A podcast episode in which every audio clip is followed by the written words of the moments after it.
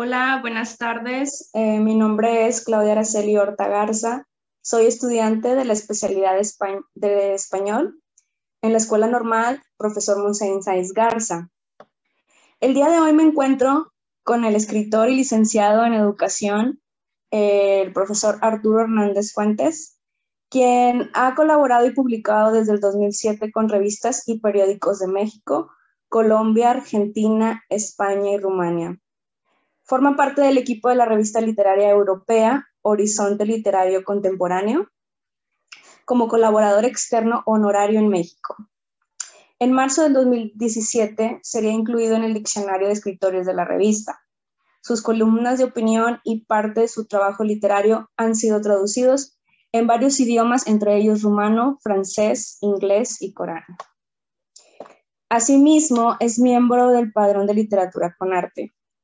Ah, los, los, libros que él ha publicado es Estación Kimura, Aurora, eh, la chica que le disparó al sol, 77, los últimos recuerdos de una vida pasada.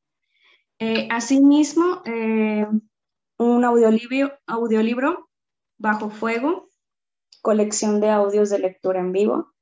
Y otros este, relatos y otros textos publicados, proyectos, colaboraciones importantes. Eh, actualmente se encuentra trabajando en la edición completa de Aurora en su podcast desde la estación en Spotify y sería un honor, este, es un honor para mí eh, realizarle esta entrevista. Mm, buenas tardes, maestro, y muchas gracias por permitirme realizar. Eh, me gustaría comenzar con la primera pregunta. Este, eh, mm, ¿Qué lo motivó al mundo de la escritura?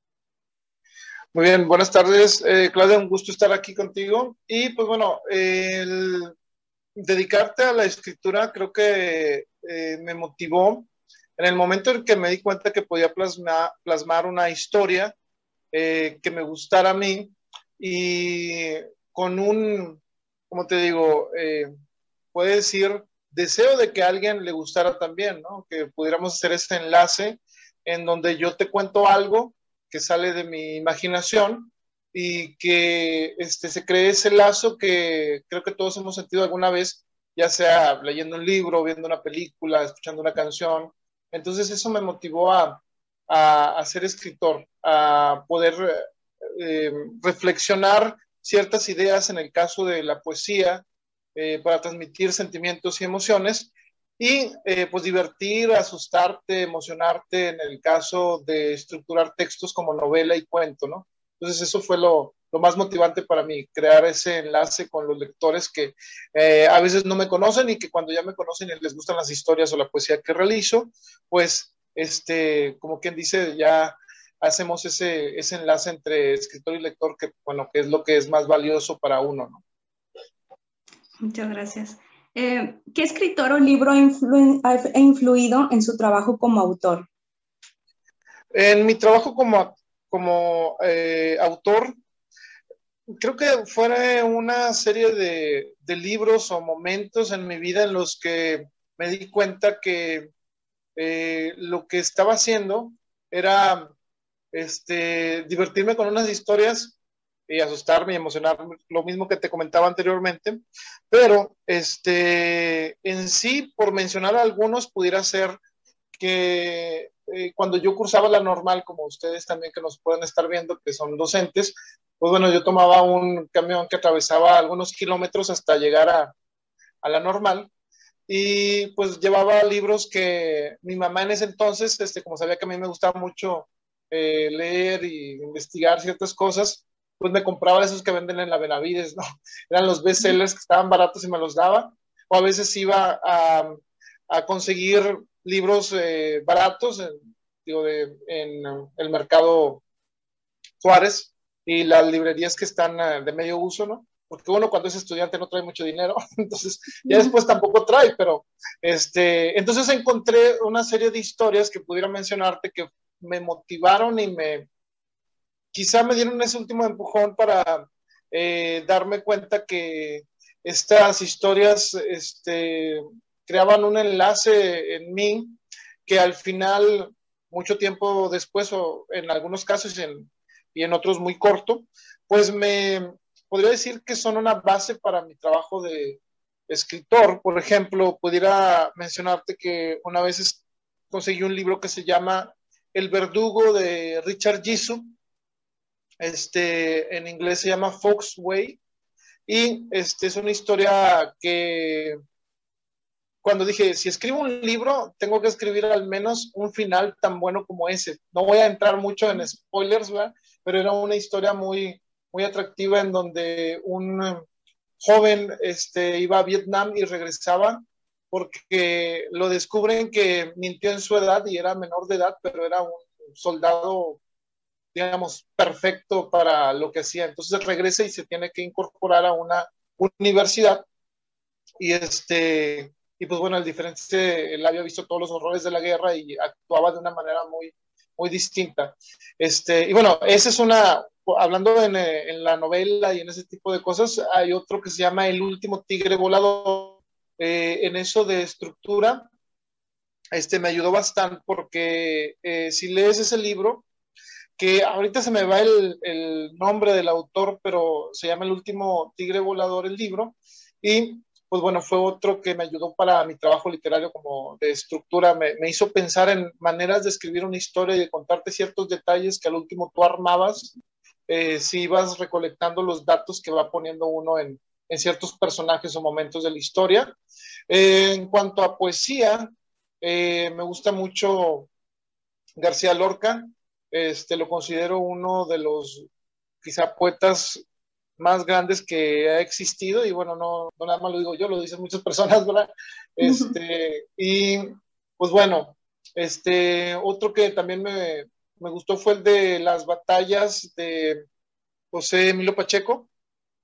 Este, ese te, me dio a mí, eh, como te digo, las bases de, eh, contar una historia cotidiana y que tuviera mucho que ver con la actualidad. Entonces, este, para los que lo han leído, este, es muy bueno y pues bueno, de esos te puedo mencionar algunos, digo, ya para no extenderme tanto, pero son unos de los que valoro bastante. ¿no? Muchísimas gracias.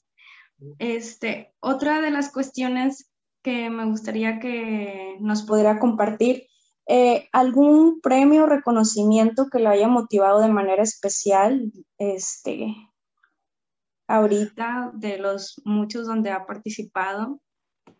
Fíjate, yo creo que eh, los premios que, que, he podido, en mi caso han sido más reconocimientos. Eh, te, te, voy a ser honesto que eh, a mí, en más, más que motivarme, un premio me desmotivó porque una vez participé en alguno por ahí con una historia que se convertiría en la primera parte, luego el volumen 1 de Aurora, en donde se supone que había ganado ese, ese este, premio que eran realmente algunos dólares, ni siquiera eran muchos, pero eh, resulta ser que después cambian las bases a la mera hora y bueno, la verdad no hubo una buena organización.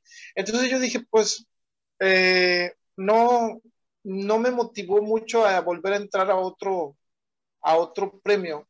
Eh, porque me di cuenta que el premio más importante que, que un autor puede tener es que otra persona sea, eh, lea tu libro y le guste.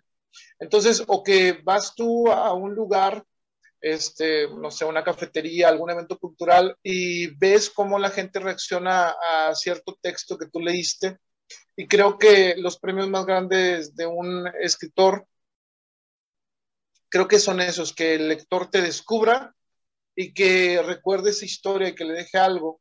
Eh, podría mencionar también que algún logro que quizá me dio gusto obtener fue que en mi libro de 77, Los últimos recuerdos de una vida pasada, que es más, déjame, voy a hacer un poco de promoción, que está por acá.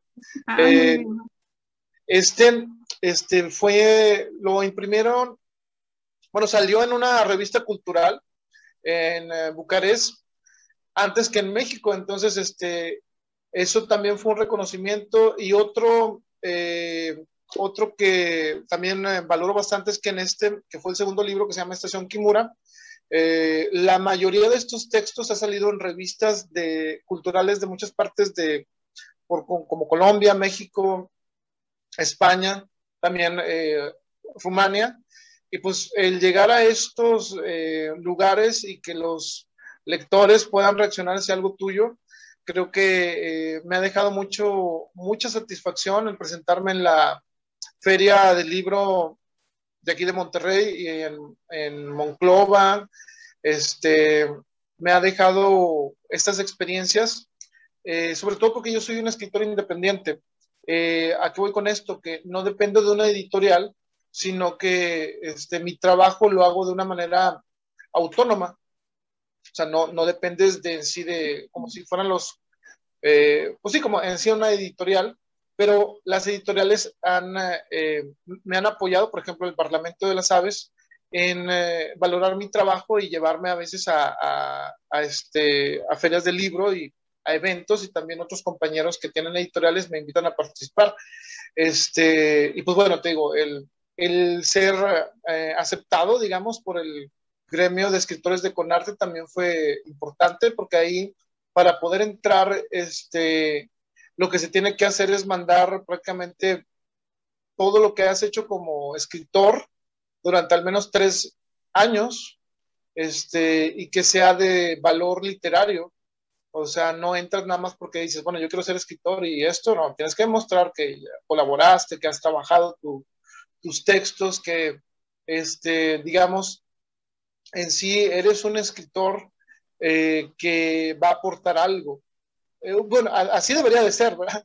Y entonces, este, pues bueno, en mi caso, te digo, eso, eso es lo que me ha llevado a, hacer ya un reconocimiento que me hicieron, eh, bueno, dos fueron que, este, digo, el maestro Eligio Coronado, al cual le mando un, abrazo, este, pues bueno, me invitó a, hacer una presentación especial, también los amigos del colectivo de, de Carniverso, en donde autores leyeron eh, textos míos como, digo, especie de, yo no quiero decirlo así como que homenaje, pero fue como que una noche especial en donde escritores de de diferentes partes, ¿no? Eh, me invitaron a, bueno, este, eh, leyeron parte de mi, de mi trabajo, ¿no? Y otro, por, para terminar, pues este, los, los lugares a los que he llegado, por ejemplo, eh, en tener lecturas en, bueno, en Colombia, al menos ahorita de manera virtual, en Colombia, en Argentina, en Inglaterra, entonces, este, te digo, ahí vamos, ahí vamos y está saliendo bien. Creo que eso es lo, lo, lo más que puedo comentarte sobre eso. Muchas gracias. Este, le agradezco bastante. Este, otra de las cuestiones, eh, ¿cómo es su propio proceso a la hora de escribir?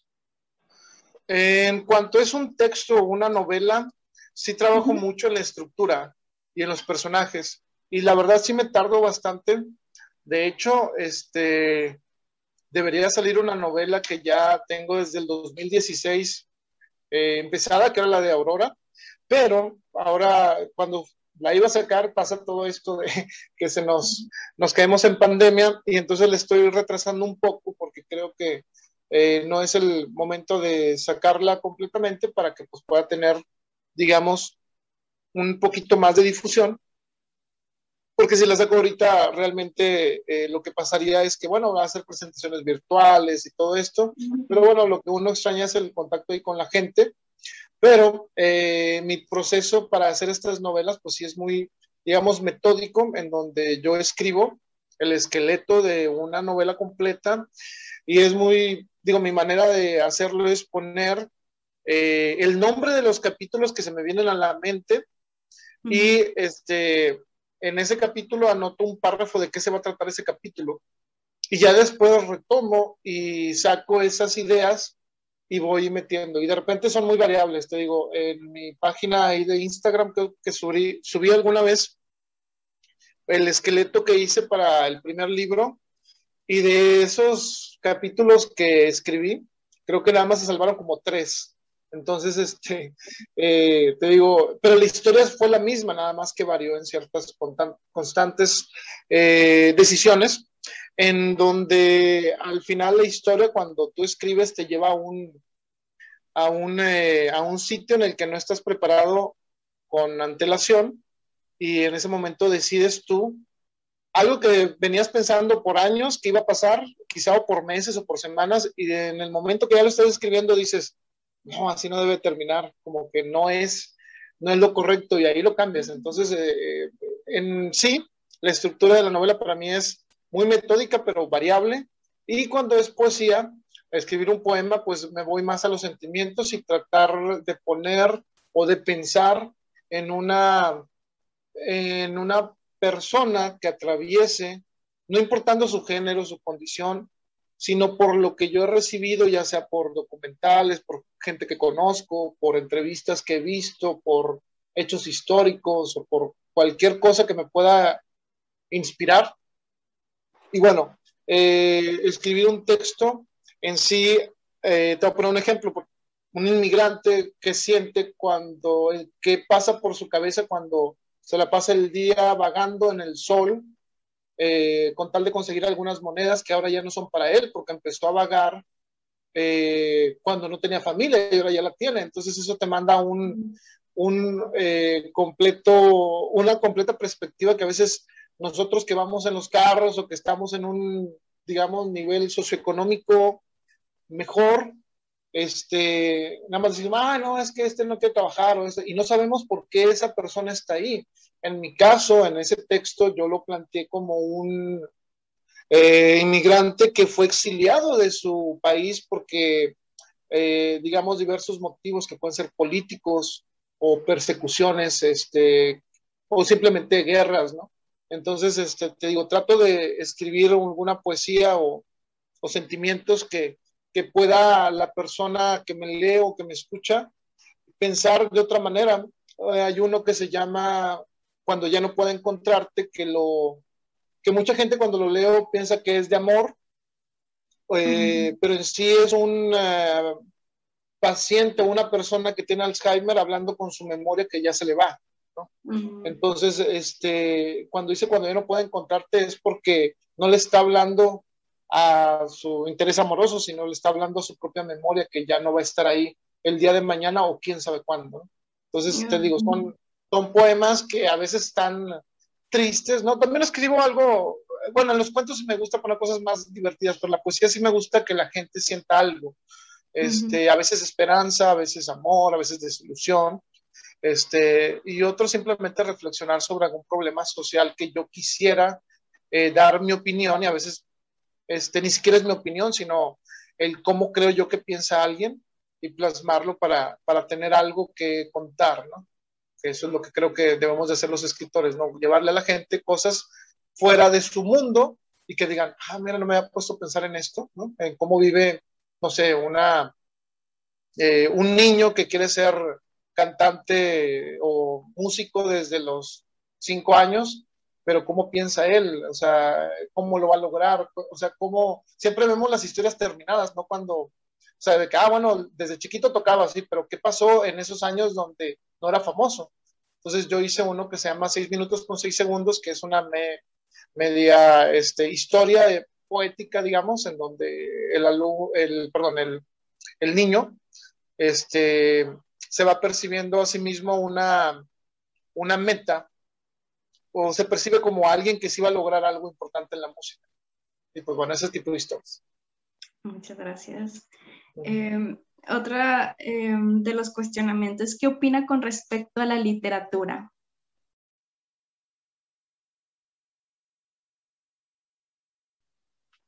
Pues la literatura en, en, general creo que nos lleva a, ese espacio que no nos da una película, porque la película te dura dos horas, tres horas, incluso las más largas cuatro o más.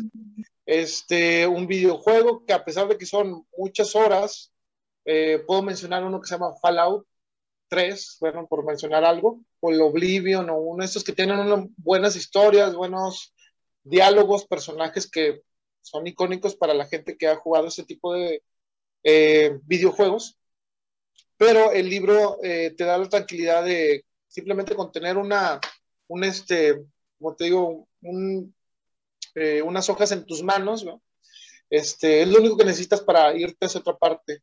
Hay una, pues es como un meme motivacional, o no sé cómo se puede decir, o una imagen en donde está un prisionero eh, y está el, el, custodio, eh, bueno, el que, el que, lo está cuidando, está fuera de su puerta de la celda, afuera de la celda y se está asomando, y está este eh, prisionero sentado como que en su cama, pero en la imagen haz de cuenta que no es su cama, ni siquiera, ni siquiera hay celda, hay mucha, está el mundo abierto, ¿no? Y eso es a donde te transporta un libro, ¿no? No importa en donde estés, este, si el escritor hace bien su trabajo, siempre te va a mandar hacia un mundo que, te digo, te puede dar miedo, te puede divertir, te puede emocionar, pero no es el tuyo. Y te digo que es, eh, yo pienso que la literatura es ese vehículo que por siglos ha hecho que el ser humano pueda este, lograr muchas cosas, tanto en lo académico, ¿verdad? Como que es lo que nos atañe, a, cuanto al esparcimiento y que nos deja, digamos, a nosotros crecer como personas viendo historias y este, conociendo mundos que a veces son inhóspitos o a veces son, eh, pues bueno, son alguna parte de, del mundo, este, y pues bueno, hacia allá nos lleva y la literatura para mí es eso, es, es el vehículo para eh, salir de, de, tu vida un poco y pues encontrarte lo que tú te quieres encontrar. Muchas gracias por su aportación. Eh, eh, me gustaría también preguntarle, como lo mencioné, pues es licenciado en educación primaria, ¿cómo combina sus actividades como docente y escritor? ahí, por ejemplo, tuve que tomar una decisión muy temprana. aquí, pues bueno, este le puede servir a los a los compañeros que, que, este, que están estudiando y que a lo mejor dicen, yo también me interesaría ser escritor. en su momento pude, eh, pues un momento de directivo, este, sustituto allá por el 2009, y podía haberle seguido por ese lado, eh, pero decidí que si hubiera tomado esa, digamos, elección, eh, no tendría lo que tengo ahora, que es una carrera literaria, eh, porque el trabajo de directivo es absorbente, eh, el del maestro igual, pero mínimo si te sabes, digamos, gestionar el tiempo, puedes hacer bastantes cosas. Pero ya cuando eres un directivo tienes una responsabilidad de que siempre vas a estar en la escuela, eh, no puedes en el caso de nosotros mandar a alguien por alguna emergencia o hablar con, tu directivo y decirle, oye, ¿sabes qué? Pues es que me salió una muy buena oportunidad, me están ofreciendo que vaya a, o sea, Puerto Vallarta a hacer una lectura o a, este, o me toca en el municipio de eh, Doctor González en la mañana y se me cruza con mi turno, me das oportunidad de ir, este, yo mando a alguien que cubra, bueno, el directivo no puede hacer eso. Entonces yo al, como del 2000, ¿no? después de que tuve esta experiencia de directivo, cual, la cual fue muy grata, este, decidí que no, mi camino es ser maestro para poder equilibrarlo con, con el, eh, la literatura, porque de otra manera no iba a, a, funcionar. Y pues sí, pegan el bolsillo porque hay compañeros que creo que tienen doble turnos o se presta para el contrato y te digo, cuando yo, a veces cuando pues, uno tiene que trabajar, este, y que pides un contrato, cubres, dos, dos plazas prácticamente, pues bueno, es muy pesado hacer otra cosa más que llegar a tu casa, descansar, hacer lo de la escuela, porque, bueno, les digo a los compañeros, no es un trabajo de cinco horas nada más, es después todavía hacer muchas cosas más y la gente a veces se le pasa esto, pero bueno, este, teniendo doble plaza o teniendo contratos o ser directivo, prácticamente es olvidarte de, un trabajo extra fuera de lo que viene siendo la docencia. Entonces, este, tuve que sacrificar por un lado esto. Y pues bueno, también yo creo que eh, al menos me conozco y cuando cubrí doble el turno, bueno, mañana y tarde, pues ya en, el, en la tarde hacías tu trabajo, pero ya como que si me visualizaba haciéndolo, no sé, cinco años, diez años, terminaría por cansarme de mi trabajo y pues bueno, ahorita cada vez que doy clase en escuelas, siempre trato de dar el 100% y divertirme con mis alumnos, este, hacer lo mejor posible para ellos y pues bueno, que suelte eh, todo, toda esa combinarlo también más me ha resultado bien con esta literatura y un turno, pues te digo, han salido las cosas como pensé que saldrían y pues tengo tiempo para, para poder equilibrarlo. ¿no? Muchas gracias. Eh, otra de las cuestiones es, ¿cuál considera que sea el mayor desafío para promover la lectura en las escuelas de educación básica? Ahí sí pudiéramos ver que podríamos enumerar muchos desafíos y todos nos llevan al mismo resultado, que es el interés. Eh, si tenemos un directivo que no le interese inculcarle a los alumnos una jornada de lectura, pues no va a pasar mucho como escuela. Si tenemos un maestro que le interese llevar la lectura o la literatura a sus alumnos, a pesar de que el directivo no lo apoye, pero el alumno no tiene interés por la lectura, pues no va a pasar nada. Entonces, eh, si el maestro el directivo y toda la escuela quieren llevar jornadas de lectura, de lectura, perdón, y este, los alumnos responden, pues bueno, ahí es la combinación perfecta, ¿no? Pero siempre en el proceso de la enseñanza tienes que estar preparado para que las cosas no funcionen y modificarlas. En mi caso, yo encontré una, una buena estrategia de, de, eso, que es, eh, ¿sabes qué? Te doy permiso de que traigas revistas, claro que de acuerdo a su edad, libros de acuerdo a su edad. Y cuando termines tu trabajo, porque hay algunos que son muy rápidos, puedes tomar tu libro de tu mochila, el que tú quieras, y ponerte a leer o tu revista de deportes, siempre y cuando, como te digo, sea acorde a su edad y que traiga imágenes que sean este, acordes también. Y pues bueno, eso yo lo vengo implementando prácticamente desde como el 2011, 2010 por ahí, y me ha dado muy, muy buen resultado con mis alumnos, incluso desde antes de que yo sacara mis libros, este, les ponía esto porque yo me llevaba para eh, mis ratos libres, pues me llevaba un libro, ya les ponía la actividad y bueno, le estaba echando un ojo y me leía unas tres páginas y pues bueno, siempre somos un, un ejemplo hacia nuestros eh, alumnos. Y si te ven, si ven que el maestro en vez de tomar coca trae una, botella de agua, van a querer eh, cambiarlo y decir, ah, pues mira, si admiro a mi maestro por alguna razón o porque a lo mejor les caemos bien eh, o los enseñamos o ven que eh, no se puede ocultar que a nosotros, así, no se puede ocultar que eh, nuestros alumnos nos importen, como tampoco se puede ocultar que no nos importen. Entonces ellos se dan cuenta y se ven que un maestro lee en su salón mientras está poniendo un trabajo y no es de que, bueno, pónganse a leer media hora porque este, ya voy a, a ponerles un examen. Pues bueno, ahí sí no es muy motivacional, ¿no? Entonces siempre hay que buscar esa, esas estrategias para que te funcione en tu grado o en tu grupo. Este, el darle opciones a los alumnos, el interés, despertarles el interés. ¿Y cómo despiertas eso sabiendo sus gustos actuales? Porque te pueden gustar mucho, muchas cosas a ti, pero no significa que les van a gustar a los demás. Entonces, eh, creo que eso viene siendo eh, lo que puedo aportar sobre, sobre esa pregunta. ¿no? Ok, muchas gracias. Eh, ¿Qué consejos daría a los jóvenes que comienzan a escribir? Número uno, que si van a escribir algo sea porque tienen gusto de hacerlo. ¿Qué significa esto? Que no tengan miedo de mostrar sus escritos eh, y que si este, piensan que la gente van a decir que están muy eh, muy malos, que son muy malos escritos, que sus historias están aburridas, que no sé qué.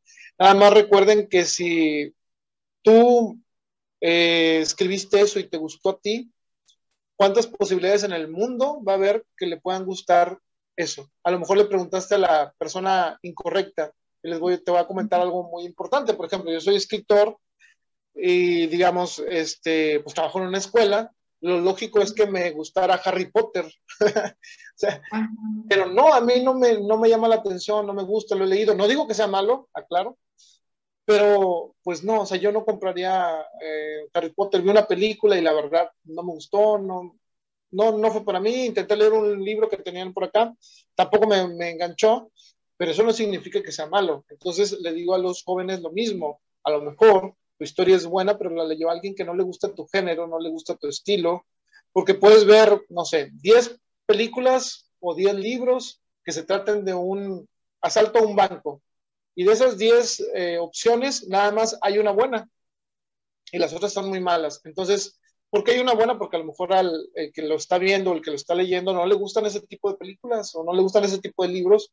Y dice, ay, no, no me dan. Y son muy buenos libros. Entonces, te digo, es, es que vayan con la mente en blanco y decir, ok, el primer paso para eh, ser escritor es que te guste lo que escribes. Si a ti no te gusta lo que escribes, ahí sí no hay retorno. o sea, no escribas, porque realmente no vas a poder llegar a, mucho en este camino. Prepararse si necesitan talleres de escritura o de, o de que les muestren las fórmulas para la poesía o, las bases para la poesía y la narrativa, pueden hacerlo.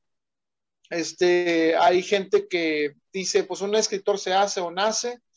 Yo digo que un escritor puede mejorar en talleres, puede mejorar en escrituras, pero si no trae la imaginación para crear, ahí sí es el problema, porque la imaginación no te la va a dar un taller, la creatividad no te la va a dar un taller, te van a dar recursos y elementos, pero tú ya debes de traer tus historias.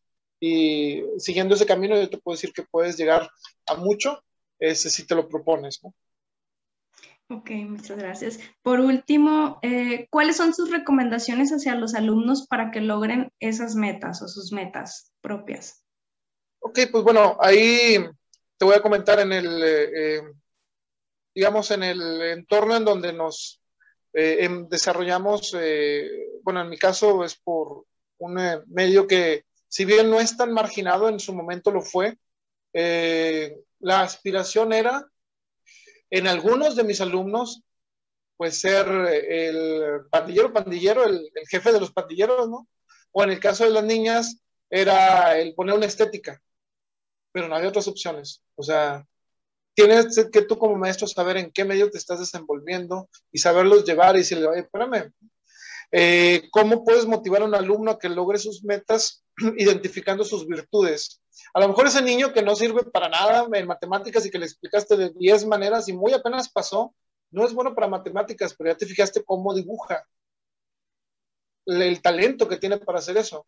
Y ni siquiera ha estudiado nada de dibujo. Imagínate si dibuje bien. Entonces puede ser hasta diseñador gráfico, hasta lo que tú quieras, ¿no? Y ese niño que a lo mejor tiene la letra toda mal y toda chueca, pero cuando se levanta y lee, este, tiene un talento en su voz que nadie le enseñó a modularla y lo hace de una manera natural. Este, igual el que no sabe leer, pero con números es muy bueno. Te digo, son, son, eh, ese es el trabajo que creo que tenemos nosotros como docentes, el señalarle a nuestros alumnos más que sus errores, sus virtudes. Yo siempre que entrego una calificación le digo a una señora que me dice, maestro, no, es que sacó mi niño siete en español y sacó seis en matemáticas. Digo, sí, pero ya vio que en historia sacó nueve y en ciencias naturales diez. Bueno, su hijo a lo mejor batalla mucho en las fracciones, batalla mucho en ubicar las ideas, eh, perdón, las, eh, no sé, por, algún, por poner algún, eh, este, alguna cosa de español. Es probable que pueda tener detalles en esas materias o asignaturas, pero es muy bueno ubicándose en un mapa, es muy bueno eh, haciendo una crónica eh, con sus palabras de algo que leyó. Entonces, este, de un documento histórico, por decirlo. Entonces, eh, creo que es ubicarnos, apoyar a nuestros alumnos en sus errores y señalarles para dónde tienen ellos una gran ventaja sobre otros. Hay liderazgos que, que, eso no se aprende. Un liderazgo no lo puedes aprender en una clase o lo tienes o no. Se puede mejorar o se puede ampliar, pero hay niños que son líderes desde que están sentados y tú no sabes de por qué los demás le hacen caso a él, porque tiene un imán eh, nato que hace que este, si lo pones a él como líder de un grupo, va a hacer que todos trabajen, aunque él no sea muy bueno en todas las materias. Entonces, te digo, este, el, entrar a un salón y recibir un alumnos nuevos te da mucha ventaja para este, analizar hacia dónde se puede ir cada uno y motivarlos de una manera correcta. Y pues bueno, eso yo diría que es fijarse bien en las virtudes de los alumnos para después mejorarle los errores. Muchísimas gracias. Le agradezco por brindarnos esta entrevista, por su tiempo valioso y por todas las recomendaciones que nos ha brindado. Muchísimas gracias de parte pues. de mía, de la escuela y de, de este proyecto, ¿verdad? Muy bien, bueno, saludos a todos, muchas gracias por escucharme. Y bueno, este, esperemos vernos pronto. Y pues bueno, gracias. Gracias, muchísimas gracias.